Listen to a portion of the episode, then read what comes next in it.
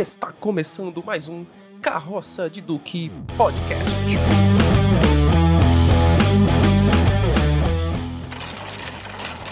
Fala galera, aqui é Thiago Alves e D4, D5, C4.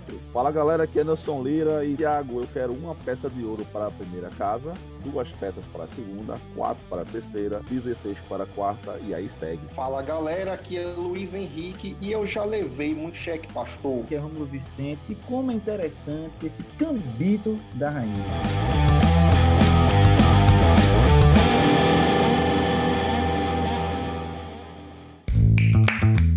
Então, pessoal, estamos aqui para mais um episódio do Carroça de Duque Podcast. E no episódio de hoje, vamos falar sobre o sucesso da Netflix, O Gambito da Rainha.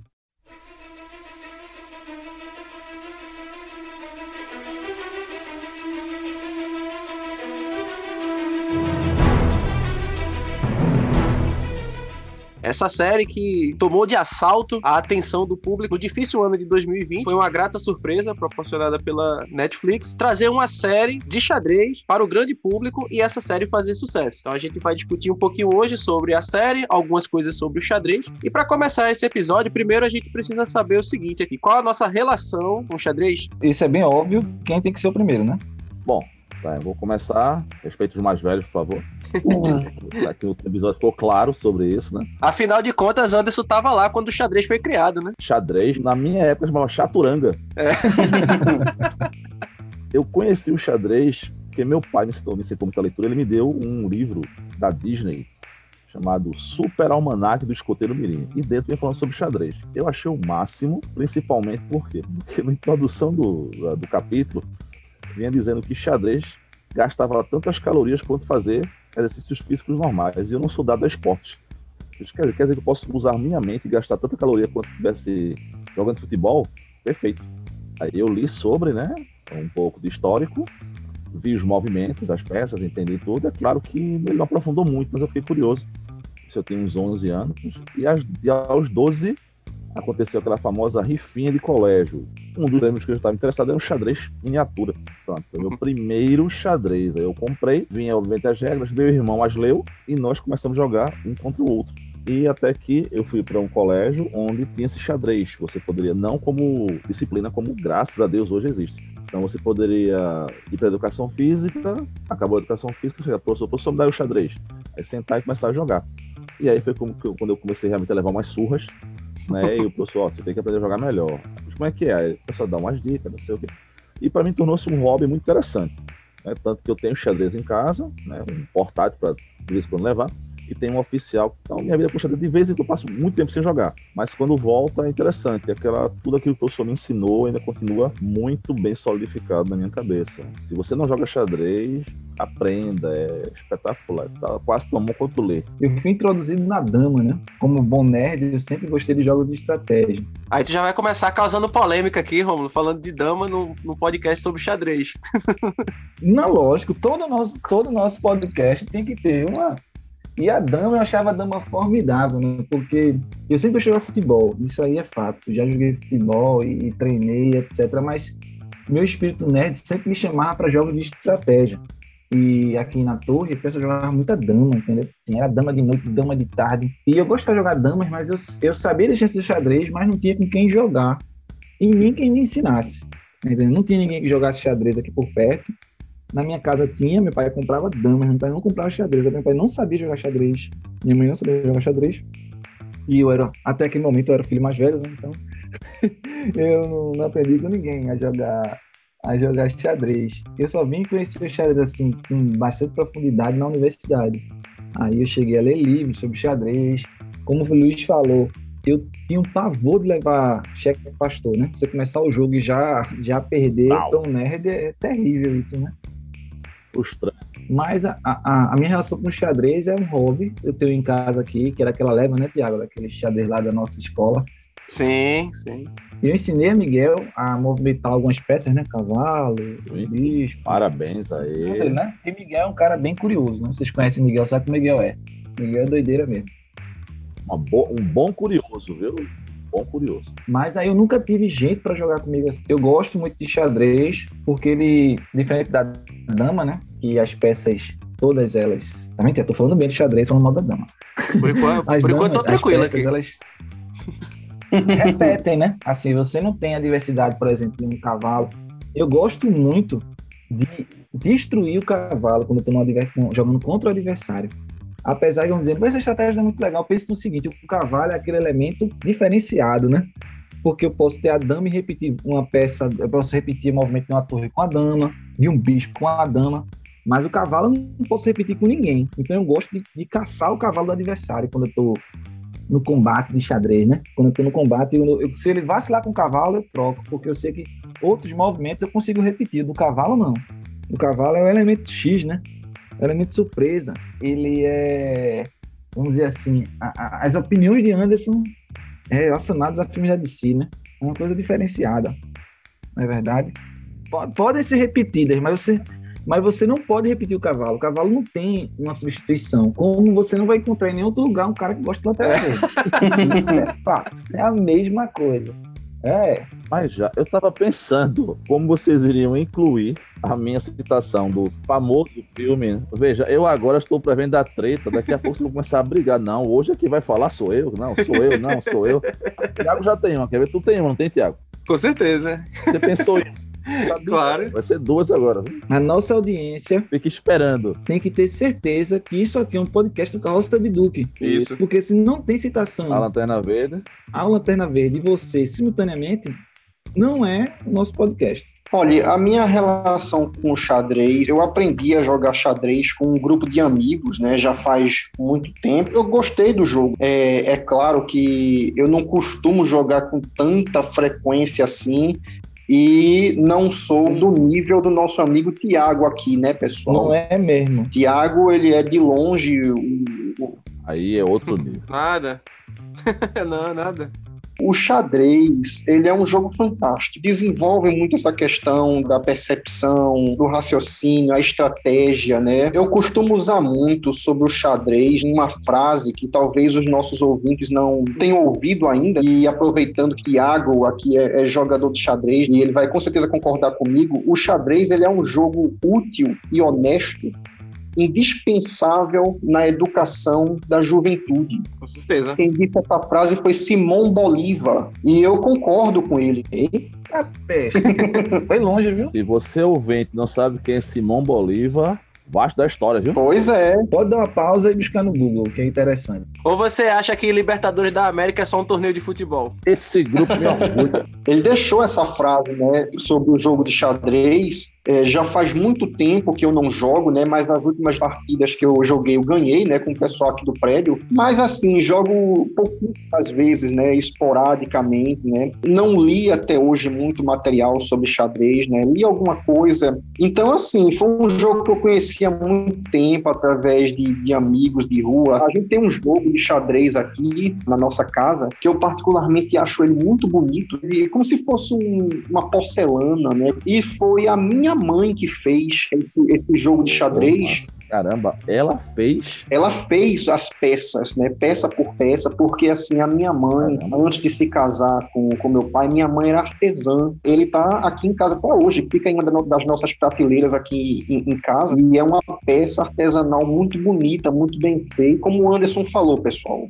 Se, você não- se vocês não jogaram ainda, procurem conhecer o jogo, procurem entender o jogo, procurem jogar, procurem se fazer um pouco assim dentro da dinâmica do jogo. É claro que ninguém vai se tornar um, um exímio jogador do dia para noite, mas o jogo ele tem sim é, conhecimentos que são indispensáveis para a educação. É, você consegue, através do jogo, fazer diversas reflexões, e isso é muito importante para a juventude, pessoal. Agora, com propriedade, né? Agora sim vem a palavra, viu? Então, pessoal, felizmente aqui no grupo da gente, todo mundo tem ou já teve algum contato com o xadrez e, no meu caso, esse contato ele é praticamente diário. Por quê? Apesar de ser formado em história, eu passei a maior parte da minha vida profissional trabalhando mais com xadrez do que com história. Então hoje eu sou professor de xadrez em diversas escolas aqui do Recife. Praticamente eu passo a maior parte do meu dia envolvido com xadrez. Então eu sou professor de xadrez, sou árbitro também da, da Confederação Brasileira. Atualmente estou na vice-presidência da Federação de, de Pernambuco. Então assim, eu tenho uma ligação muito forte com o xadrez. Além de ser a minha profissão, é o meu hobby também, né? Um dos, né? Tá vendo? Você pensa que é um mero peão? Não, me sai de tudo pra cima. Mas assim, nunca o meu foco assim foi ser jogador de xadrez assim. Nunca, nunca foi. Para mim sempre foi uma coisa de hobby. Só que aí por conta desses meandros do rio chamado vida, acabou que eu tive a oportunidade de trabalhar em uma escola onde a gente se conheceu. Nessa escola me deram a oportunidade de trabalhar com xadrez. Isso no ano de 2009. E desde então né? Eu trabalho com xadrez ao ponto de hoje, exclusivamente a minha carga horária, ela é de xadrez. Durante muito tempo eu dividi história e xadrez. Hoje eu abri mão de trabalhar com, com história. Gosto muito ainda, de maneira nenhuma, assim, me arrependo de ter feito, muito pelo contrário. Mas hoje a guinada que a minha carreira deu, ela foi exatamente para a área de xadrez, né? Então eu trabalho com xadrez pedagógico, trabalhando dentro da, das escolas, xadrez como ferramenta para o desenvolvimento de uma série de habilidades que são fundamentais não só no âmbito escolar, mas fora dele também. E assim, sou um grande entusiasta assim do, do jogo, né? E quando fiquei sabendo, né, da, da série da Netflix, para mim foi um deleite muito grande. Detalhe, porque assim, eu recebi muitas recomendações da série por parte dos meus alunos e ex-alunos, né? O pessoal, ó, oh, professor, você viu que lançou essa série e tal. Para mim foi muito legal, porque meio que eu deixei uma marca, assim, pra eles também, né? De tipo, eles tiveram um mote para assistir aquela série porque eu deixei uma, uma sementinha lá plantada. Checkmate!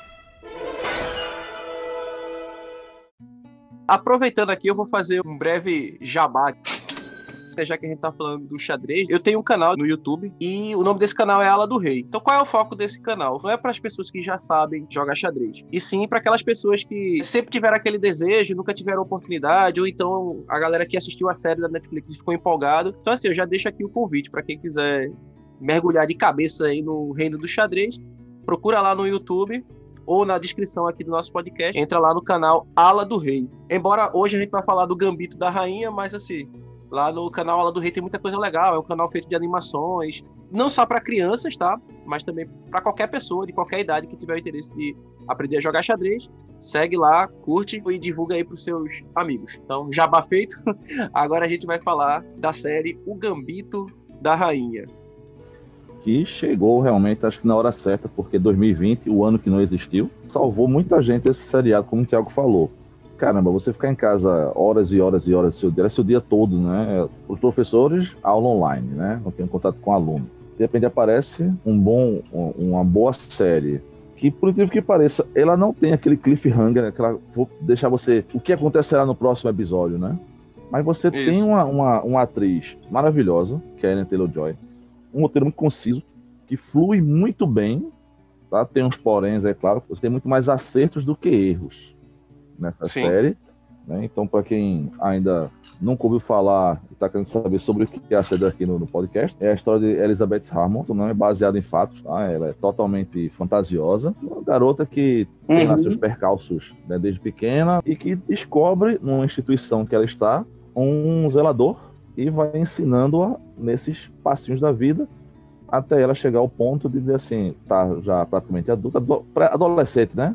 Chegando. É, adolescente. Final do adolescente chegando à idade adulta e dizer, vou participar de um campeonato de xadrez. É verdade. Só que é aquela pessoa, é como se de repente eu, que não tenho nenhuma base em xadrez, não sou um Tiago da vida, só gosto e, só, é claro, ela é um gênio em xadrez, vai participar. E é claro, daí começa toda a trajetória dela, e é claro, né, sempre tem aquele nêmesis dela, dizer, quem será o grande, uhum. entre aspas, né, adversário dela, que obviamente é um jogador russo, aliás, desculpa, soviético.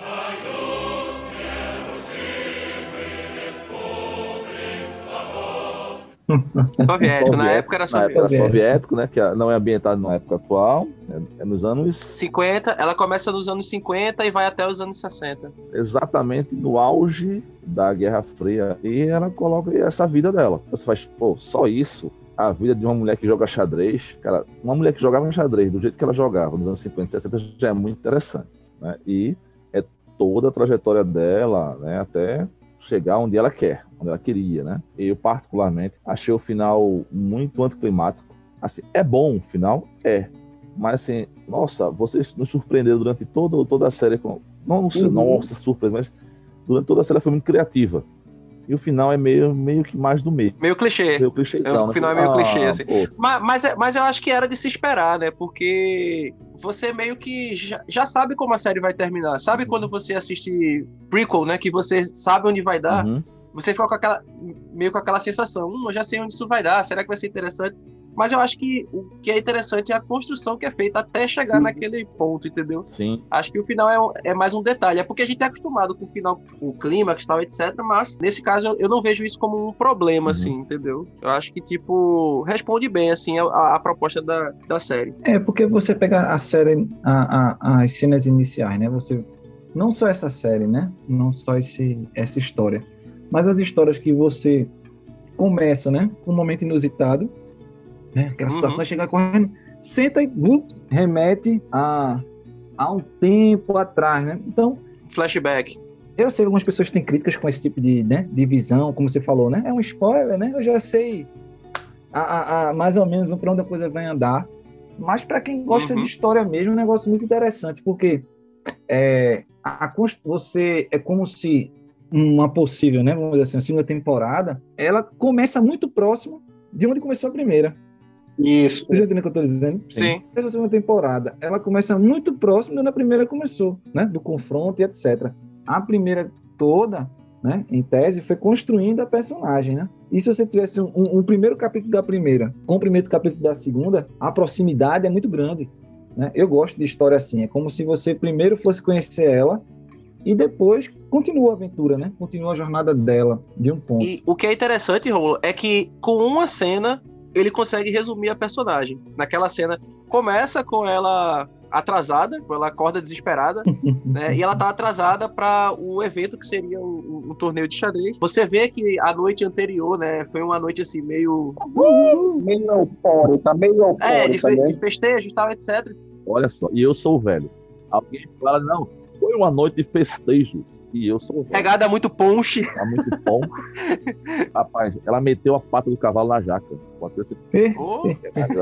Então, com essa ceninha, você já entende qual é da personagem, né? Tipo, qual é o mote dela. Uma cena. E eu acho isso legal porque você não precisa ficar explicando. Tudo bem que depois ele vai acabar adentrando nisso, né? Mas eu queria só citar um, um, ponto aqui também importante, né? Que muita gente não sabe. Eu também não sabia, acabei descobrindo depois, que essa série ela foi inspirada num livro de um autor chamado Walter Tevis. Né? deve ser assim que se pronuncia, de 1983. Então era um livro, era um, romancezinho assim, meio obscuro, assim, vamos dizer, né? Muita, muita gente não conhecia e tal. E aí o roteiro foi adaptado para a série da Netflix no ano passado, 2020, e a série acabou fazendo esse sucesso todo, e aí o livro, ele meio que renasceu, assim, das cinzas. O pessoal passou a buscar o livro, querer conhecer a, a história que inspirou ali. Como o Anderson falou, a série, ela não é baseada em fatos, mas ela tem inspirações na vida real. E aí, por exemplo, para quem não é do, do mundo do xadrez, a Beth Harmon, ela é inspirada em um dos grandes jogadores da história do xadrez, um jogador chamado Robert James Fischer, conhecido no xadrez como Bob Fischer. Ele era um talento do xadrez, um, um desses prodígios que aparece de tempos em tempos. Era um jogador excelente. Ele surgiu exatamente numa época em que o mundo do xadrez ele era dominado pelos soviéticos. Boa parte dos campeões mundiais de xadrez eram soviéticos, né? A escola soviética de xadrez ela tinha uma força absurda e nenhum jogador conseguia fazer frente a eles. Né? Até que surgiu um tal de Fischer ali por volta dos anos 60 até os anos 70, e ele começou a se destacar, começou a crescer, chamar a atenção, etc. E chegou a ser campeão mundial. Só que Fischer ele tinha, ele tinha alguns problemas, alguns problemas psicológicos que atrapalharam muito assim a longevidade de sua carreira. Era um cara genial dentro dos tabuleiros, porém um cara de temperamento muito difícil, arrumou uma série de confusões na vida. Tanto é que morreu sem poder voltar para os uhum. Estados Unidos, por conta de uma série de problemas que ele arrumou com os Estados Unidos, né? ele morreu na Islândia. Mas assim, para muitos ele foi o maior jogador da história. Essa concorrência é muito grande, assim. Tem outros jogadores também que a gente pode colocar nessa lista, Gary Kasparov, Capablanca. Se a gente for puxar recentemente, né, o próprio Magnus Carlsen, que é o atual campeão mundial, muita gente coloca ele nessa lista de top da, da história e outros jogadores também. Não esqueça do grande talento brasileiro dos anos 70, Mequinho. É. Então, no Brasil, a gente tem aí a figura do Henrique Mackin. Ele passou bastante tempo assim sem jogar xadrez, voltou recentemente a, a, a jogar. Apesar dele ter uma idade avançada, né? Mas assim, ele ainda é um jogador muito forte, é um jogador muito respeitado aqui no cenário nacional. A série, no caso, a Beth Harmon, ela é levemente inspirada assim na trajetória de Fischer tanto nesse aspecto da genialidade quanto no aspecto né, dos problemas que, que ela tem ao longo da série. Isso é um ponto interessante quando a gente fala sobre xadrez e política, Guerra Fria, etc. E, e Luiz, que também é professor de história, né, ele pode também falar um pouco sobre essa questão da, da Guerra Fria esse, e essa disputa que existia. Contexto histórico da série. Foi um período de tensão geopolítica entre as chamadas né, superpotências da época, ou as nações que emergiram né, vencedoras pós Segunda Guerra Mundial. Né? Então a gente está falando aqui da extinta União Soviética e dos Estados Unidos, ambas com os seus respectivos aliados. É um período que abrange, né, desde a, da, do período da doutrina Truman, que se inicia ali em 1947, e que vai até a dissolução da antiga União Soviética em 1991. Por que do nome fria, né? Que todos os professores de história costumam esclarecer. Porque não houve realmente, de fato, combates de larga escala entre as duas superpotências, mas cada uma delas é, apoiava conflitos regionais que faziam com que ambas as ideologias, ambas, ambos os blocos entrassem em choque, né? Mas devido ao possível ataque nuclear liderado por ambas supernações, isso desencorajava muito um, um chamado conflito direto. Então era muito mais uma guerra psicológica, ideológica. Exatamente, uma guerra psicológica, ideológica, com campanhas de propaganda, com, com jogo de espionagem, com os tão famosos agentes secretos. E aí vem toda aquela questão né, de é, questões militares convencionais, luta por domínio de, de questões econômicas, embargos econômicos. E então tudo isso vai gerar esse grande período de rixas, né, de rivalidade sem a gente também esquecer aqui dois detalhes importantes que um deles vai estar embutido no nosso, no nosso contexto aqui hoje falado. Vale muito a pena lembrar aqui nas competições entre a antiga União Soviética e Estados Unidos na chamada corrida aeroespacial e a rivalidade em eventos esportivos, né, questões olímpicas principalmente. E aí entra também, meus amigos ouvintes, a questão da disputa entre americanos e russos que, que fica muito evidente na série. Tudo isso, né, como vamos dizer assim, um aspecto tempero dentro desse contexto de Guerra Fria. Isso, é. Luiz. Essa questão do xadrez no período da Guerra Fria, ele é um capítulo à parte, assim, da, porque a, a União Soviética, ela investiu pesadamente no xadrez como uma ferramenta de propagação, né, divulgação do, do, do bloco Socialista. como superior e etc. E o xadrez, por ter esse aspecto assim ligado muito à questão do intelecto, né, da, de, de, ser um jogo que trabalha muito com essas questões, então isso era uma propaganda positiva para o regime soviético muito grande. E aí surge o, o, o Fischer, né, e consegue desbancar à época o seu adversário, né, o Boris Spassky, ele consegue tomar a coroa dos soviéticos, e aí ele se tornou um herói nacional, aquela aclamado tal e etc. Mas aí depois vem todo aquele contexto que eu expliquei anteriormente, né, em relação a ele. Fica claro numa cena, é uma cena muito pequena, né? Porque a, a Beth Harmon fica um, muito famosa, mas ela não fica rica. Né? Então, para competições, etc. e tal, ela precisa de dinheiro. E aí a uhum. associação cristã, né, com dicas de ah, a gente vai te apoiar, tal. Só que elas vão apoiando até que chegar assim, ó, a gente apoia você até chegar um ponto em que ela vai para Moscou. E a associação cristã diz assim, ó, mas chegando lá, você tem que falar contra o regime. Você tem que dizer que essa regime marxista-leninista, isso é cheio de ateus, e tá errado, não sei o que, tal, tal, tal. Então, é, meus amigos estão falando. O xadrez, é, é claro, né? Mais uma vez, não é baseado em um fato, mas, como já falou, Bob Fischer ficou assim famoso porque venceu, né? O regime soviético. Gente, era é porque a gente não tem ideia de como o xadrez é difundido ainda na Rússia. E como o Thiago falou, na Guerra Fria, mais ou menos assim. Mesmo Isso. Você gosta de ver seu futebol nas quartas-feiras, como meus amigos gostam, ou jogar, se você for muito jovem, bater sua pelada no sábado, tá, tal, tal. Os russos, os soviéticos, amam xadrez. Então, a hegemonia é normal. Aí chega alguém do nada, assim, e principalmente não é do nada, né? Exato, alguém que é exatamente exato. o seu inimigo político e vence. Já me recordo, me diz, por favor, que eu não tenho a menor ideia, mas essa, essa final foi em Moscou, foi na Europa, sabe onde foi que. A de verdade, A de verdade, a de verdade, Bob Fischer e a de verdade foi em Reykjavik, na na Islândia. Islândia, né? Então, é, não teria como. Mas você imagina. Meio que um território neutro, assim. É, fez bem, né? Porque imagina se fosse. Moscou. Mas, mas, é, é porque assim, a série, ela aborda, ela dá uma leve pincelada nesse, nesse assunto político, ideológico da, da Guerra Fria. É, quem, quem conhece um pouco do contexto, tanto do xadrez quanto o contexto histórico da Guerra Fria, consegue perceber alguns detalhes, né?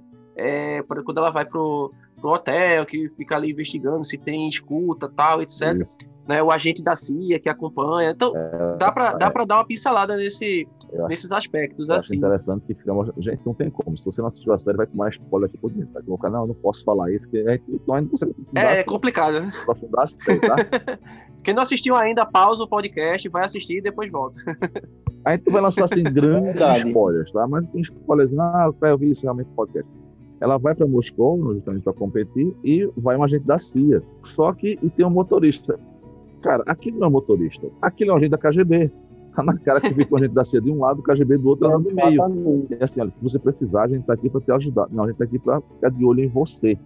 Eu, o da CIA, para proteger você, não proteger porque eles querem fazer alguma coisa, mas para aliciar você pro lado deles. Eles tinham uma paranoia horrível que isso acontecesse, né? Tem aquela famosa cena do avião, em que tá o cara da CIA e ele vai beber, faz, quer? Ela faz, e ela faz, não.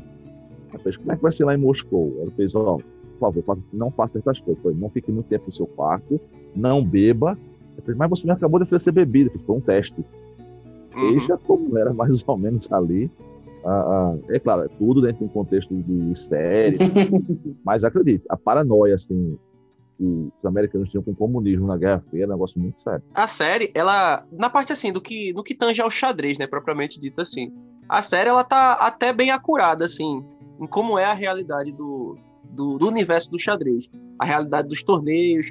Um, um tema que, essa, que a série toca bastante, assim, também, é a questão do, da predominância masculina no jogo. Hum, é E- observado, e se tratando- observado. né? Em se tratando que a Uhum. série ela passa ali dos anos 50, 60, essa predominância ela era ainda maior, para que o pessoal também possa saber. Na história do, do xadrez, né, existe uma, uma família chamada família Polgar. E essa família ela ficou famosa no mundo do xadrez porque o, o patriarca dessa família, né, o Laszlo Polgar, ele era um psicólogo, escritor. Então ele desenvolveu um método que ele, ele defendia a seguinte tese, né, que a genialidade ela é um somatório de condições favoráveis, mais o esforço, a busca individual, os estímulos certos para que a pessoa desenvolvesse essa genialidade. E ele meio que, entre aspas, decidiu testar essa teoria com as suas próprias filhas. Por que não? então né? ele conseguiu, né? Então, já que tá boa, ali, né? Tá ali. então ele, ele teve três filhas: Susan, que era a mais velha, Judith e Sofia. As três irmãs Polgar.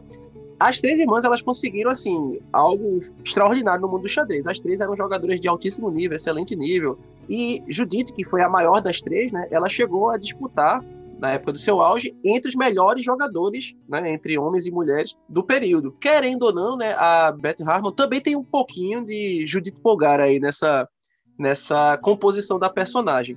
A série, ela tem como Anderson falou, né, a protagonista, né, a Anya Taylor-Joy, uma atriz aí da nova geração que fez alguns filmes importantes, como por exemplo, Vidro Fragmentado, né, A Bruxa. Ela despontou na bruxa, ela tinha feito um pouco conhecido, né? Aí despontou como o nosso o filme Injustiçado, segundo Luiz, né? Que foi A Bruxa. Ela começou com a bruxa. Eu concordo com isso também, né? Foi injustiçado, mas ela saiu muito bem. E, e lógico, né? Quando você vai ambientar uma série próxima, tá enraizada num contexto de época, um contexto de conflito, eu acho que a escolha dela foi bem casada assim, porque ela representa Sim, muito bem o estereótipo da época, né? Você observar direitinho, olha para ela, você consegue olhar para ela. Lógico que o figurino ajuda, a maquiagem ajuda, né? Os cenários ajudam, mas você tem alguns filmes que pecam nisso. Tem a imagem, eu acho que é a imagem da capa, que é ela assim no tabuleiro, Uhum. né? Intercalando peças e bebidas, né? É assim, você já se, você se ambienta onde você tá. Que, que ano você tá? Tô por ali, 60, Uhum. 70, por ela, olhando para ela. Cabelo, figurino. Eu acho que, que isso foi uma sacada muito boa. E sobre essa questão do figurino, Romulo, tem um detalhe que é interessante também, que o figurino remete às peças do xadrez. Na cena, quando ela conhece o zelador, né? O, sim, sim. O formato do, do vestido, com a composição da, da roupa, ela lembra um pouquinho o peão. E, a, a, e o figurino que ela tá no final, quando, uhum. Já no final da, da série mesmo, na, na última cena, se você prestar bem atenção, você vai ver que aquele figurino, o chapeuzinho, a roupa, parece uma rainha, rainha né? Ou dama, né? Como seria o termo mais correto, assim. Então o figurino tem esse, esse toquezinho, é um, né, um excelente figurino, desse passagem. A, as cenas de, de xadrez, quando ela tá jogando, uma coisa que dá uma, um valor maior para essas cenas é a expressividade da atriz, né? É uma atriz que consegue expressar bem, né? Ela tem um, um olhar, uhum. né? Que uhum. prende o, o, espectador ali naquela cena. Você sente o drama ali da cena acontecendo, a emoção, né? E o jeito que e, e aí isso é que é interessante. É um do, dos pontos que você pode fazer uma diferença entre a realidade e a e, e a fantasia da série. Que, por exemplo, no universo do xadrez, aquela, aquele hábito que ela tem de ficar encarando o adversário, né? Aquilo ali no universo do xadrez não é uma coisa muito bem vista, não, tá? É uma atitude um pouco antidesportiva, assim. Então, é algo que você dificilmente vai ver. Muito pelo contrário, você sempre vai ver os jogadores de xadrez. Tem várias poses características de um xadrista, mas uma delas é você cobrindo os olhos, evitando contato visual com o adversário. Né? Tem a posição do pensador, né? Clássica, com o queixo no. A, o punho no, no, no queixo. Então, assim, não é muito comum você ver aquela encarada, mas para efeito dramático da série, a gente tem que lembrar que é uma adaptação né, para um, uma mídia né, audiovisual, então você tem aquilo ali, é um aspecto interessante, dá uma dramaticidade à cena tal. Então isso é bem legal. Né? Mas como eu falei, a série ela tá bem acurada no que diz respeito ao universo do xadrez. É bem próximo à realidade do que é um evento de xadrez, né? O que a, acaba acontecendo com muitas meninas que vão jogar xadrez, elas sofrem preconceito porque, né? Ah, o que, que uma menina tá fazendo aqui? Vai jogar, tal, essas coisas bobas que existem na boba não, né? Essas né, que ainda infelizmente acontece na, na sociedade, né, de preconceito, machismo, etc. Então, as mulheres elas sofrem muito com isso ainda no mundo do xadrez. Ele ainda é um mundo muito dominado pelos homens. Aos pouquinhos vem sendo quebrado, a série ajudou bastante nisso, a dar um, um up no xadrez feminino, né, a fazer com que mais garotas se interessem pelo jogo. Então, esse é um ponto bem positivo, assim. Checkmate! Tá? E pegando aí o gancho de Tiago, vou fazer uma citação, ela não é minha, é de Afonso Solano, e eu o conheci, viu? Morro de inveja aí. tem um autógrafo dele. Ele falou, tem, tem um vídeo falando sobre o Gambito da Rainha, ele falando que a Enya Taylor-Joy tem olhos de anime. Você assiste anime? É, bem isso mesmo. Tem, tem uma parte com muita maquiagem, hum, muito proeminente. Parece colocar um efeito especial no olho dela. Aí você imagina você jogar xadrez, a mulher se sentava, imagina. Então, ela após os cotovelos, cruza os dedos e coloca o rosto sobre os dedos. Uhum. Olhando diretamente para você, aqueles olhos enormes. Meu amigo, na hora derrubava o rei, dane-se, não quero mais jogar com essa mulher, não. é muito intimidador. Além dessa. É, intimida. Intimida por dois motivos. Né? Ela, caramba, é a Elizabeth Harmon, né? um grande código do xadrez tal e tal. E também é um olho muito profundo sobre você. Então, caramba, parabéns, viu? Um detalhe, assim, que muita gente me pergunta, né? Se. Porque quando a gente assiste uma obra de ficção, gera uma série de perguntas para o espectador, né? E uma das coisas que mais me perguntam é assim: ó, oh, é possível acontecer isso no xadrez, de uma pessoa aprender a jogar assim tão rapidamente, e aí ela começar a ganhar de todo mundo tal. E aí a resposta que eu, que eu tenho é a seguinte: olha, não só é possível, como já aconteceu algumas vezes na história do xadrez. De crianças prodígios, de que com 4, 5 anos de idade aprendem a jogar xadrez e ali, quando já chega nos 7 ou 8, já estão dando muito trabalho para jogadores né, veteranos, assim. Né? E com 10, 12 anos, o menino já está jogando competição, já é titulado, etc. Por exemplo, tem o, o jogador mais novo a conquistar o título de grande mestre, né, que é um russo, Sergei Karjakun. Com 12 anos e 7 meses. Já era grande mestre de xadrez. É o recorde. A dinâmica do xadrez, aquele raciocínio do xadrez, está intrínseco no nosso cérebro. Está lá. Tá? Assim como uhum. matemática, né? A matemática, o raciocínio matemático é natural ao cérebro humano. E automaticamente o xadrez, como tem um raciocínio levemente, levemente não, né? Baseado em matemática. Uhum. Muito. Né? Então, tá lá. Então, se você aprender a jogar xadrez, é normal que você. Você não vai se tornar um xadrez de uma hora para outra, mas como o Tiago falou, prodígios acontecem. É processo. Assim como diz, é. prodígios na área de, de, de, matemática, de música, também tem muito a ver com matemática. que é um. Tanto que você vê no Enem, você tem ciência da natureza, matemática separado. O, o local que você raciocina no cérebro é um pouquinho diferente. É, a, a matemática, para alguns, é considerada uma linguagem, né, e não uma ciência. Eu concordo, eu concordo com essa, Eu concordo também. com essa vertente aí. É, a ciência é física, é química, e a matemática é uma linguagem, né? Você. Ah, Mas peraí, você está comparando matemática a uma língua? Mas veja só, a inter... vamos usar física, né? A gente interpreta inúmeras situações baseadas na matemática. Sem aquela matemática, a gente não conseguir entender, né? Então, tem uma linha que não considera. Essa série, ela aborda não só a genialidade, né? Mas também os problemas, né? É a outra vertente da série, né? Ela aborda o vício. Uhum. É, porque ela, ela, já, ela já começa no mundo. O mundo real dela já é um mundo hostil, né?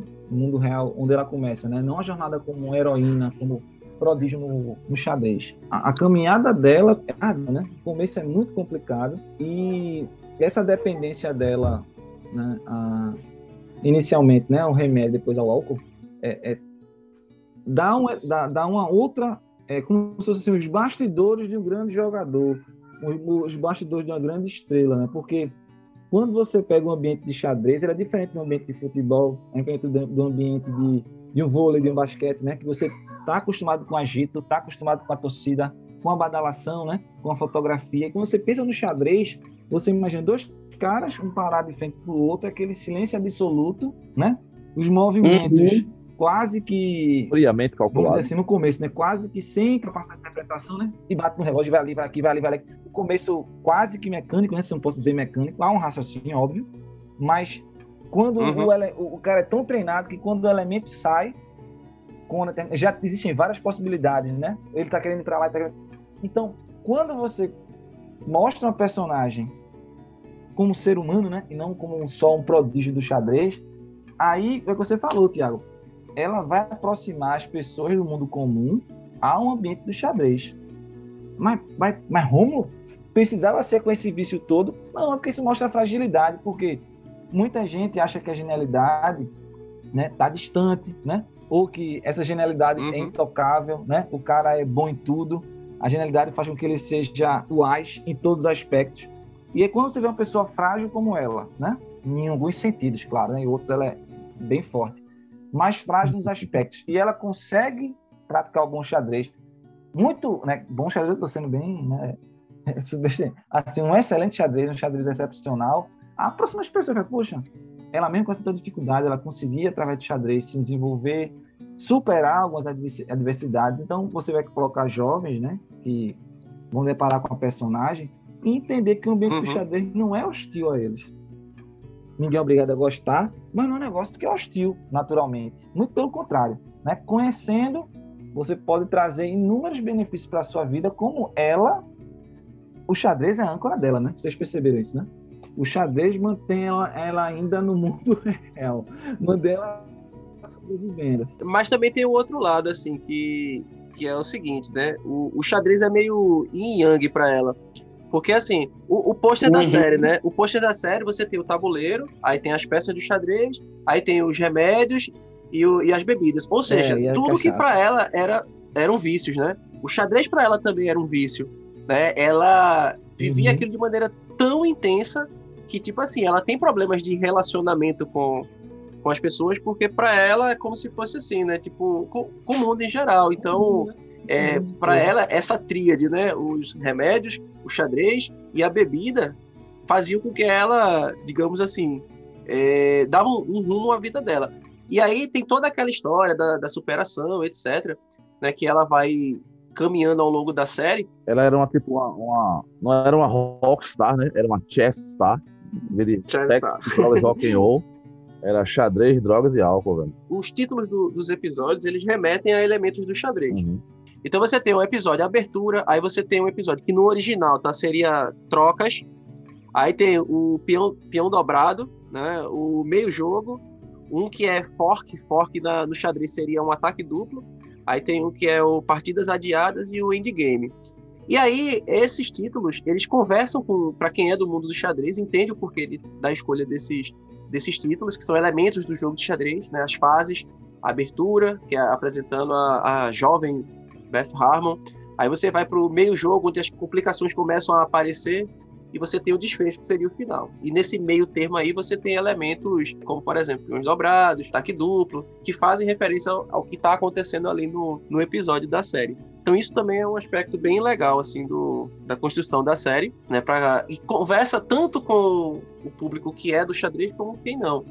Que é isso é que eu digo assim, que é o grande mérito da série. E foi um grande desafio também, porque assim, você transformar o xadrez em algo que fosse atraente para as pessoas que não são do xadrez. E isso a produção da série ela tá de parabéns, né? Porque conseguiu fazer muito bem esse papel. Checkmate. Bom, veja só. Né, Tiago falou aí sobre o nome dos episódios, tal, falou sobre o que é o fork, né, que seria na isso chama garfo, né, Tiago? É, aqui. É, pode chamar de garfo também. Garfo também, né? Trocas tal. Peão dobrado. Para você que ainda é muito verde no xadrez, ou até mesmo totalmente, desculpa o termo, né? Ignorante no xadrez, né? São termos que a gente usa para certos movimentos. Mas o foco aqui é gambito da rainha. Que danado é gambito, Tiago, finalmente. Que danado para os nossos ouvintes o que é o gambito. Que, segundo Romulo, né? Que apesar de jogar xadrez, confundiu com cambito e você não é de Pernambuco, Cambita que tem perna fina, viu? Então, então será, que a, é. será que a rainha, no caso a, a Beth Harmon, ela tinha as pernas finas? Não, não, ah, não. Na verdade, não é isso, né? É, mas tem um pouco a ver também essa história. Então vamos lá. É, inclusive tem um vídeo lá no canal que explica exatamente é, isso, tá? Então já deixa aí, puxar o, né, a caixa registradora aqui. Pra, é... O jabá. O jabá. Ala Jabazinho do rei, Canal Ala do Rei. Assim, explicando o porquê, tá, pessoal? Basicamente é o seguinte. Primeiro vamos entender o que é um gambito no xadrez. Então o gambito no xadrez é basicamente quando a gente tem... A, a gente oferece um material em sacrifício para obter algum tipo de vantagem posicional. Falando de uma forma menos técnica, é basicamente o seguinte, ó, eu vou sacrificar uma peça, normalmente eu vou sacrificar um peão, tá? Para poder obter alguma vantagem de um rápido desenvolvimento de peças, ou seja, colocar minhas peças mais rápido no jogo, ocupar um melhor espaço no tabuleiro. Então, isso é um gambito. Então, quando você oferece um material, normalmente peão, para ter esse tipo de vantagem. Esse gambito ele pode ser aceito ou recusado pelo adversário. Se o adversário aceita o sacrifício tomando a peça, o gambito é aceito. Se ele opta por não tomar a peça, oferecida, o gambito é recusado. E aí, por que gambito da dama? Porque, assim, existe também o gambito do rei, tá? Uma pena que não fizeram a série, o gambito do rei. Mas, assim, a série tem esse nome, gambito da dama. Tecnicamente falando, aliás, a jogada tem esse nome, gambito da dama e não Gambito da Rainha. Tá? A tradução correta para o Brasil deveria ser Gambito da Dama, porque esse sacrifício ele acontece no que a gente chama no tabuleiro de ala da dama, que é a metade do tabuleiro onde ficam as damas. Se o Gambito ele é feito para o outro lado, na ala do rei, não o meu canal, mas a ala do rei do tabuleiro, aí chama Gambito do Rei. Ah, só existe esses dois no xadrez? Uh -uh. Existe uma porrada de gambitos aí no xadrez. Vários, vários, vários, vários, vários gambitos. Tá? Alguns, inclusive, nem nome tem, só para vocês terem uma ideia. Essa seria a explicação técnica do que é um gambito no xadrez. Trazendo um pouquinho pra série, faz um pouco de sentido a série se chamar O Gambito da Rainha, porque ao longo da trajetória da protagonista, ela vai fazendo uma série de sacrifícios em prol do seu objetivo maior, que era ser a, a top do xadrez. Então, para isso, ela tem que abrir mão de várias coisas, principalmente do ponto de vista dos relacionamentos. Então, para quem assistiu a série, percebe muito bem isso, que né, ela não, não consegue ter apego a as pessoas por conta dessa obsessão, dessa fixação dela no, no objetivo de se tornar a número um do xadrez. E tá, mas o que, que tem a ver aí esse gambito com gambito? Tinha perna fina ou não? Isso é, é isso que o povo quer saber. se ela tinha as pernas finas ou não. Vê só, a palavra gambito, tá? Ela é uma variação de uma palavra em italiano chamada gamba. E essa palavra, gamba, gamba tem que fazer a mãozinha, né? o estereótipo. Que no final das contas, gamba significa perna, tá? E gambeto seria algo como, se a gente fosse fazer uma tradução livre, algo como passar a perna, dar uma rasteira. Então. É tirar vantagem, né? É, exatamente. Então você vê que existe uma relação entre gambito e cambito no final das contas, porque elas têm uma origem comum as palavras têm uma origem comum. Né? Então, daí vem essa relação. Olha só, o nordestinês tem uma raizinha italiana. É, pois é. Então acabou tendo essa tendo essa conotação. Então, quando a gente fala gambito no, no, xadrez, é como se fosse assim. Claro que a nível técnico não é bem isso, tá? Mas é como se fosse assim. Ah, eu vou oferecer esse peão aqui e tal. Se meu adversário aceitar, eu vou ter uma vantagem. É como se você estivesse passando a, a perna nele, tá? Mas claro que na prática, né, jogadores de alto nível, eles não vão jogar, tipo assim, eu vou jogar aqui caso ele não veja, etc. Mas, digamos assim, a ideia original do Gambito seria isso, sabe? Você sacrificar para poder ter vantagem. Tá? Então essa seria a, a ideia, assim, do, do Gambito. E aí desmistificando um pouco aí essa, essa dúvida da galera. Checkmate. Pontos mais baixos, assim, da, da série, basicamente são o seguinte, né? Você tem, às vezes, algumas conveniências de roteiro, que é para fazer a história andar, né? Então fica aquela coisa meio... Ah, mas como assim, né? Isso já tava aqui, isso já foi tão fácil e tal. Você chamaria isso de um Deus Ex Machina, né? Não, não digo nem isso, mas por exemplo, quando ela é adotada, ela, quando ela é adotada, que ela, a, a, mãe adotiva pede para ela comprar os, os, remédios na farmácia, ela vê exatamente aquele tranquilizante lá que ela usava lá no orfanato. Então, meio que, sabe? Ah, tipo, é só conveniência mesmo. Conveniências, né? Mas assim, não incomoda, não, não, não, atrapalha, não, né? Ou outra coisa assim que às vezes também pode gerar uma, uma, algumas críticas, assim, é porque no meio ali, a série ela dá uma, uma barrigadazinha, assim, né? Ela fica um pouquinho, ela perde um pouquinho de ritmo, aí no final ela volta a crescer, assim, né? Mas também nada que prejudique, assim, a, a série. Eu acho que ela ficaria pior se ela não tivesse, tivesse mais que tipo, 10 episódios. Sim, né? sim, sim. Acho que não teria Porque muito não mais o que contar. Contar, né? Temos que ter muita mais gordura para queimar se não A gente uhum. não pode esquecer que ainda é um drama, né? É. Apesar de tudo, a série é um drama. Então tem essa pegada de competição de xadrez que para nós que jogamos, muito mais para Thiago, eu sou entusiasta. É legal, tal, mas tem que aquela parte dramática assim, dela se afundando em álcool, drogas, fazendo gambitos de relacionamento. Ah. e isso... Era meio, é. né, isso é, isso é uma parte criticada também, porque, assim, segundo algumas pessoas, né, eles meio que deram uma romantizada ali na hora da queda dela, assim, porque mesmo hum. ela caindo, né, vamos dizer assim, ela ainda permanece meio que plena, assim, né, Muito né, boa. tipo, é, tal. Mas assim, eu também não vejo necessidade também de você aprofundar muito aquela, aquele aspecto, assim. Já deu para entender qual era a, a questão, né? Da, da queda e tal. Acho que tem tantos outros elementos que, que superam, assim, que isso daí para mim não chega a incomodar, não, na, não, na não. série, não. É, acho que também não. Checkmate! Beleza, Thiago, me, me veio um mote agora, né? Puxando tanto a cultura pop. Obviamente você deve lembrar de algumas. Mas além do Gambito da Rainha, a série é longa, são sete episódios. Não é longa, né? É uma série Não, curta, curtinha. Mas eu quero ver só um filme que me coloque, assim, que desperte a, o amor pelo xadrez e tal. Quais filmes você lembra aí para indicar pro pessoal, né? Bom, tem umas indicações. Fácil de encontrar também. Fáceis de encontrar, né? Então vamos lá. É um filme excelente, excelente. Não só para quem é do xadrez, mas para o público geral. É um filme recente da, da Disney chamado Rainha de Catware. Cara, Sim, esse filme mostra uma história de. Isso, passou bom. na Globo recentemente. É um filme, tem na Disney Plus. É um filme que mostra uma história de superação absurda, assim, né? Tá, é um filme muito emocionante, é um filme muito bonito, assim, é um filme legal para você assistir, assim, inspirador. Então é uma recomendação. Não vou dar spoiler pra, pra galera vivenciar uma experiência legal. E um outro filme que, por conta do hype do Gambito da, da Rainha, acabou entrando também no catálogo da Netflix, é um filme chamado Lances Inocentes. Também um filmaço. Esse filme, eu digo o seguinte, olha, todo mundo tem a obrigação de assistir esse filme, não só quem é do xadrez. Mas quem é pai tem, que, tem a obrigação de assistir esse filme, né? É, porque ele fala um pouco sobre a questão da expectativa, da cobrança dos pais em relação aos filhos. E ele usa o xadrez como um mote para conduzir essa história. Então, é um filme excelente também. Que tiver a oportunidade de assistir, também fica aí essa, essa dica. Tem, tem outros também, mas são um pouco mais difíceis de se conseguir, assim. Mas se tiver a oportunidade, tem um filme também de superação, de uhum. outra história legal, que é Os Cavaleiros do Sul do Bronx tá?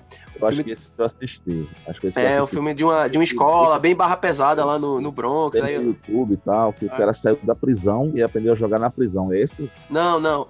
Não, não esse é a história de um professor, ele, ele vira professor substituto, vai até uma escola bem barra pesada assim no Brooklyn, no Brooklyn, não, no Bronx, E aí ele, ele vai para dar aulas de, aulas de matemática e lá ele encontra um grupo de alunos que tinham vários problemas tal. E aí ele consegue, através do xadrez, resgatar essa criançada toda e dar uma nova perspectiva para elas.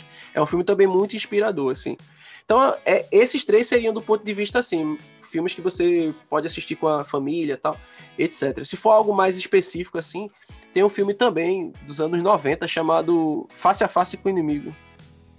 Nossa, nossa, é. esse é bem tenso. É, com é Christopher com... Lambert.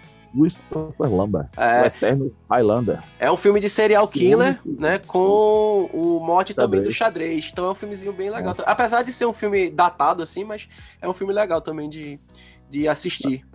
Tem um, Thiago, realmente, desculpa aí o pessoal que confirme para indicar filme, mas eu, eu assisti no YouTube, numa tarde meu, meu que fazer, também acho que interessante. E também é sobre xadrez, que é um um ex-presidiário, ele acabou de sair da prisão, não sei qual foi o crime dele, não foi um crime muito pesado. Ele aprendeu a jogar xadrez na prisão e sai quer mudar de vida, né? O cara, o cara foi realmente ressocializado, funcionou com ele. E vai abrir uma academia de xadrez também numa bairro barra pesada, não sei qual foi, também em Los, em Los, em Los Angeles, Nova York. Bom, lá. E passa por vários perrengues, né? Para começar, o cara é, é ex-presidiário, também a, a, a localidade também não é muito boa, e isso e esse filme foi baseado em fatos. Tá? No final, ele cria um clube de xadrez no bairro, auxilia muita gente, né, para fazer campeonato, mudar de vida. No final, inclusive, tem a foto né, dele com os participantes do clube. Mas realmente eu não lembro o nome do filme. O nome do filme é Jogada de Rei. É um filme de 2013 baseado na história de Eugene Brown, interpretado por Cuba Gooding Jr. Mas estamos perdendo também, né? Não o filme todo, mas uma cena emblemática de xadrez em, uma, em um filme. Eu sei qual é. Em um filme aí de Rômulo, não é? É Rômulo, né? Não esqueça que Harry Potter. Olha aqui. Eita misericórdia. O xadrezinho de Harry Potter. Olha, Thiago, que cavalo espetacular pra você jogar. Pra, pra tá mim, tu ia falar da cena de Magneto jogando xadrez. Eu também pensei nessa. Ah, também tinha lembrado dessa. Anderson, tu citou o xadrez lá do Harry Potter. Foi feita uma reconstituição daquela partida jogada no filme, né? E assim, é uma partida muito interessante. Isso foi até um amigo meu uma vez que falou, né? O Rodrigo Yoshio, que é o atual presidente da Federação Pernambucana. Ele deu uma palestra uma vez e contou essa história. Que no final, na cena final lá do, do jogo de xadrez, você lembra que o Rony ele se sacrifica né? Para que o é, para que o Harry possa dar o checkmate, né? E aí tem uma parada bem legal nessa, nessa posição, tá? Que é basicamente o seguinte, né? O sacrifício uhum. que o Rony faz para que o Harry possa prosseguir. Porque, na realidade, tinha como vencer a partida sem, sem o Rony se sacrificar. É. Mas aí quem ia ser sacrificado era o Harry. Então o que que o Rony faz? Ele se sacrifica para que o Harry, que é o protagonista, né, possa, Esse, possa né? dar continuidade. Porque só né? é. é. porque... Rony, a maior escada que ele... É de Pegasus. Você entendeu, não é, Harry? Quando eu fizer o meu movimento, a rainha vai me comer. E então você dá o cheque mate. Não! Ronnie, não! O que foi? Ele está querendo se sacrificar. Não, você não pode. Deve ter um outro jeito. Vocês querem evitar que o Snape pegue a pedra ou não? Harry, é você que tem que continuar.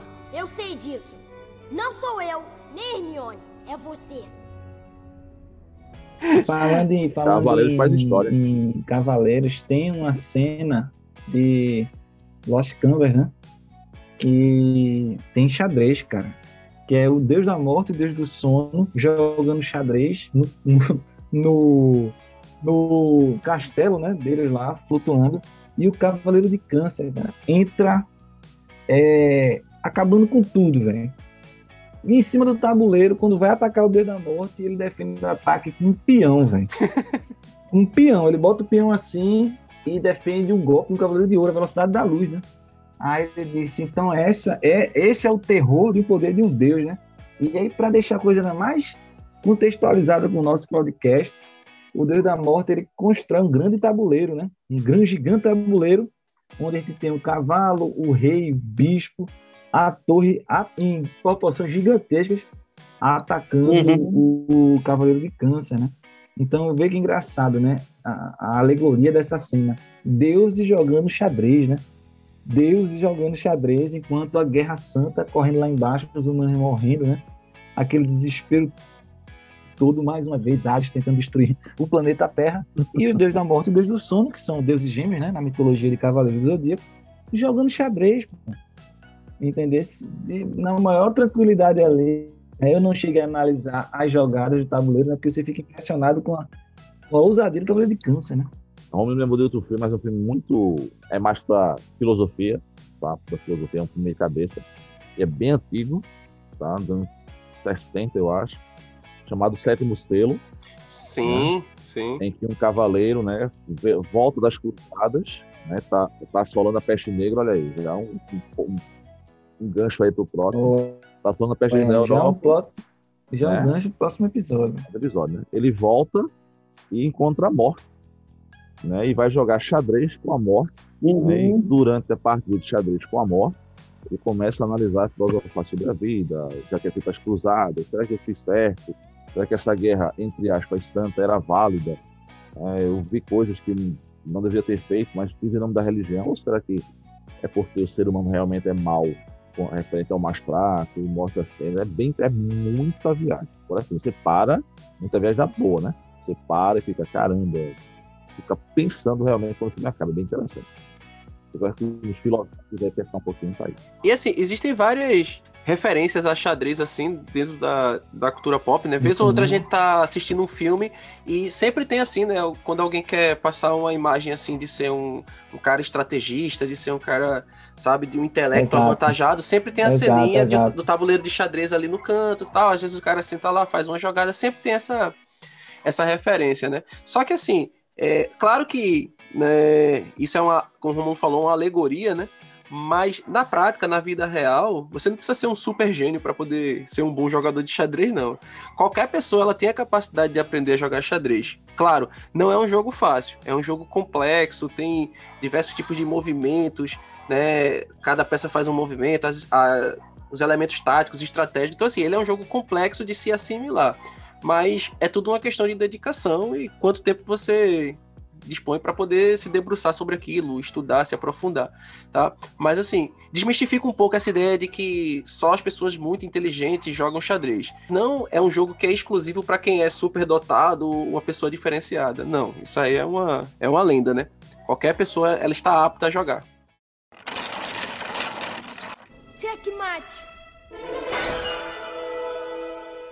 Então vale a pena assistir muito o Gambito da Rainha. Se você não assistiu, assista. tem uma sacada, assista.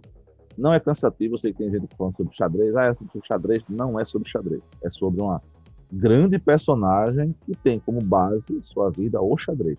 É, o xadrez só é o fio condutor da história, né? Mas a série não é. A série não é sobre xadrez. Sabe? Exatamente. Ela, ela usa o, o xadrez como. É, mas não é sobre xadrez.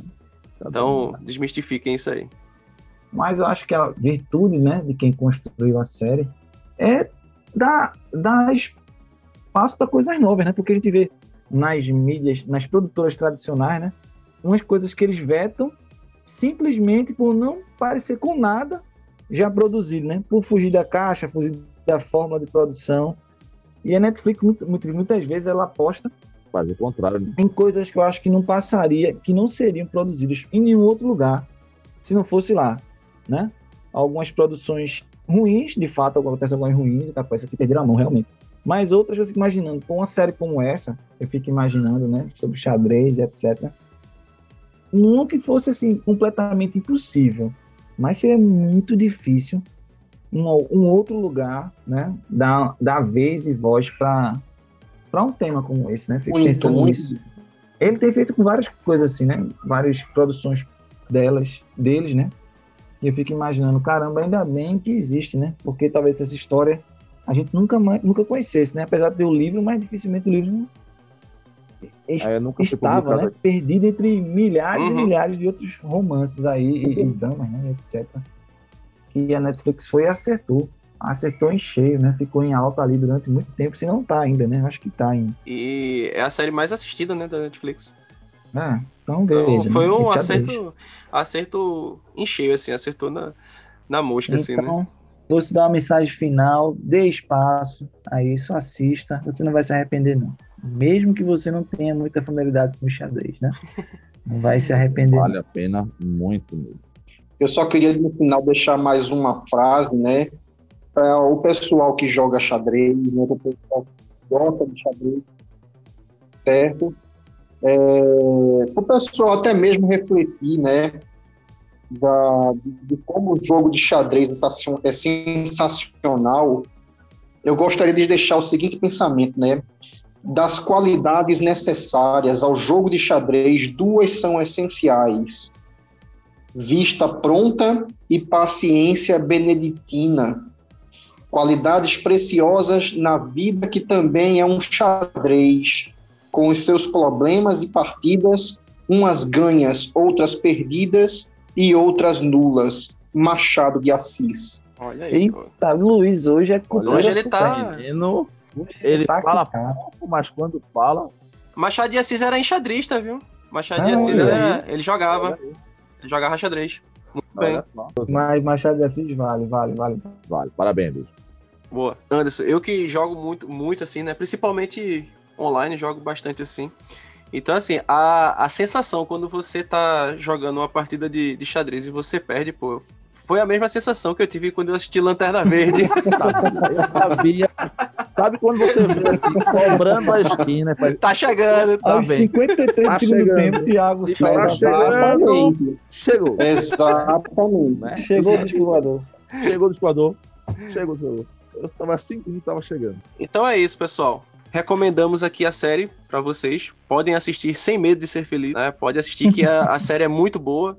E se você tiver curiosidade em aprender, aprender xadrez, existe uma infinidade aí de canais, materiais aí no, no YouTube, na internet de maneira geral. Mas tem um que é muito bom, né, Thiago? Mas nenhum é melhor que é o Ala do Que Rei. é perfeito para você. É um tal de Ala do Rei. Exatamente. Boa. É isso aí. Valeu, pessoal.